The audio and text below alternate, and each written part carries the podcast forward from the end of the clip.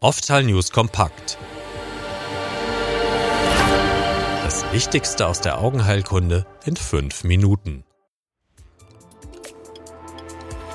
Herzlich willkommen zu einer neuen Ausgabe der iFox Oftal News. Mein Name ist Achim Drucks. Mit der molekulargenetischen Diagnostik steht der Medizin ein Instrument zur Verfügung, um schnell zu gesicherten Erkenntnissen über die Ursachen einer Erkrankung zu gelangen. Eine Studie hat jetzt gezeigt, dass diese Möglichkeit bei Netzhauterkrankungen in Deutschland noch zu selten genutzt wird. Dadurch wird der Leidensweg der Betroffenen bis zu einer gesicherten Diagnose unnötig verlängert und ein möglicher Therapiebeginn unter Umständen verzögert. Die Patientenvereinigung ProRetina fordert daher, die bestehenden Möglichkeiten zu nutzen, um mehr Menschen mit erblichen Netzhaut- und Sehbahnerkrankungen zu helfen. Die Erkenntnisse zur geringen Nutzung der molekulargenetischen Diagnostik und der humangenetischen Beratung basieren auf einer Studie mit 225 Teilnehmern. Durchschnittlich vergingen bei ihnen etwa 14 Jahre von den ersten Symptomen bis zur gesicherten Diagnose. Bei lediglich 66 Prozent der Befragten wurde ein Gentest durchgeführt, nur 47 Prozent erhielten eine humangenetische Beratung.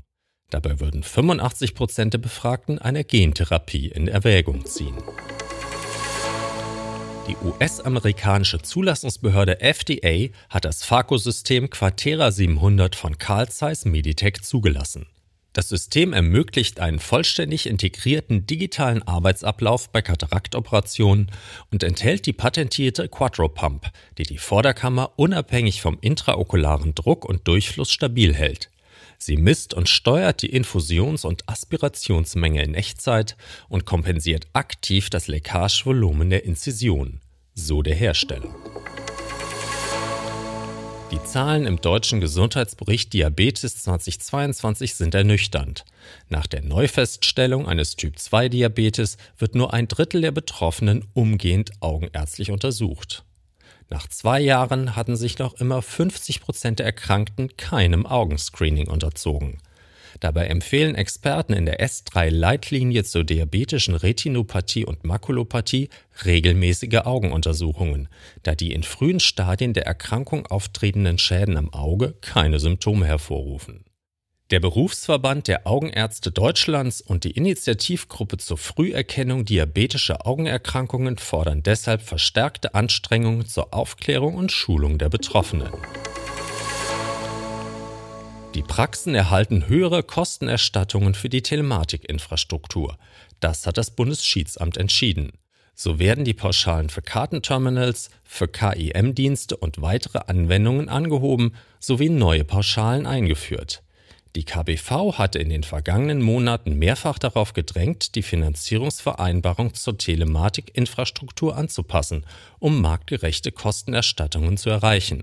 Der GKV-Spitzenverband hatte dies abgelehnt, weshalb die KBV das Bundesschiedssamt eingeschaltet hat. Die nun festgelegten Eckpunkte sehen unter anderem einen höheren Erstattungsbetrag für stationäre Kartenterminals vor.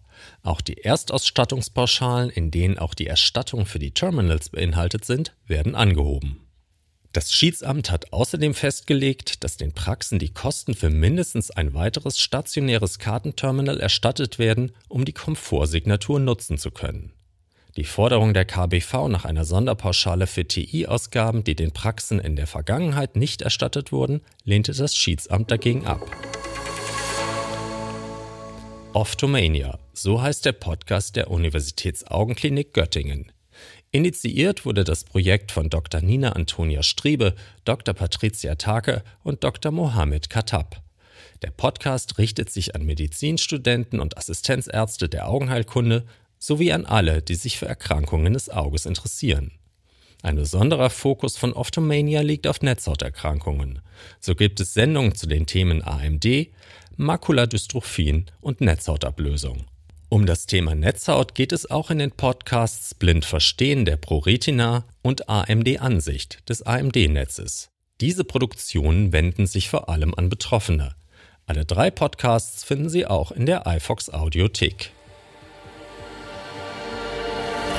Die ausführlichen Artikel zu den Themen dieser Folge finden Sie auf ifox.com.